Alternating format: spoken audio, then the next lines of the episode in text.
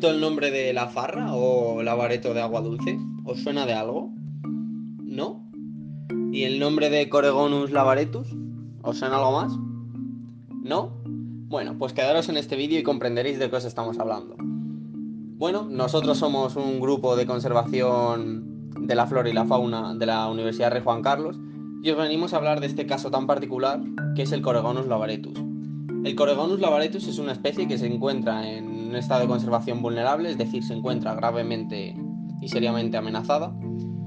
Y uno de los principales y el principal problema de conservación que posee esta especie es que comparte territorio con nuestras tres subespecies, el Coregonus cupleoides, el Coregonus stigmaticus y el Coregonus penati, lo cual esto hace muy dificultosa su conservación, ya que estas tres subespecies de Coregonus se observan desde un punto de vista fenotípico, ya que a simple vista es imposible.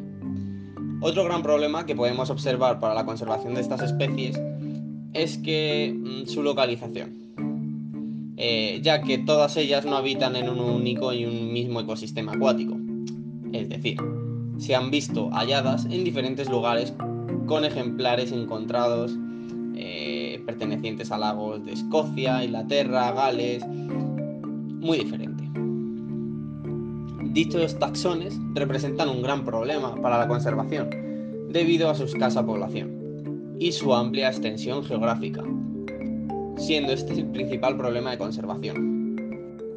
Mi nombre es Alejandro López y voy a explicar la metodología empleada.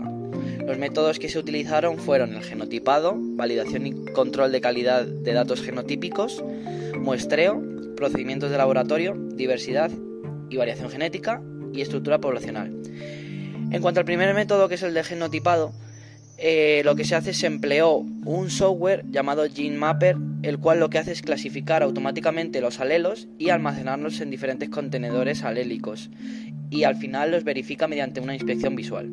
En cuanto al segundo método, que fue el muestreo, lo que hace es encargarse de recolectar diferentes muestras para a continuación obtener unos resultados acordes con los tomados en el muestreo.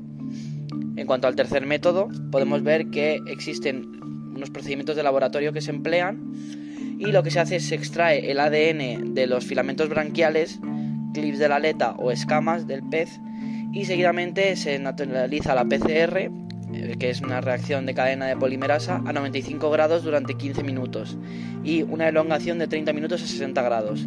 La amplificación que existe aquí consiste en aumentar tanto la temperatura como el tiempo en los diferentes ciclos.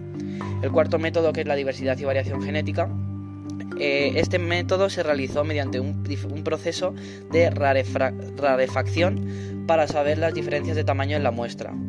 Y el último método es la estructura poblacional.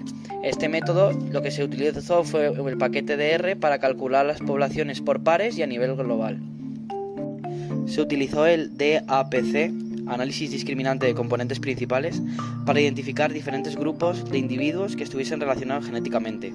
El DAPC lo que hace es transformar los datos en una frecuencia alélica en componentes principales para posteriormente que esos pasen a un análisis discriminante y para que se maximice la variación entre los grupos y minimice dentro de los grupos.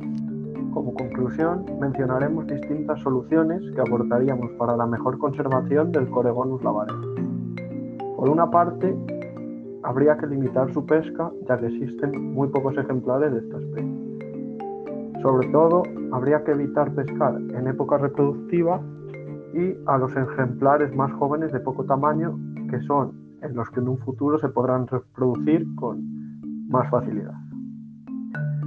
Por otra parte, intentaríamos separarlos de otras subespecies de Coregonus con las que conviven, puesto que aunque sean muy difíciles de diferenciar, comparten un territorio muy pequeño, pero a su vez con mucha extensión geográfica, ya que se distribuyen por todas las islas británicas.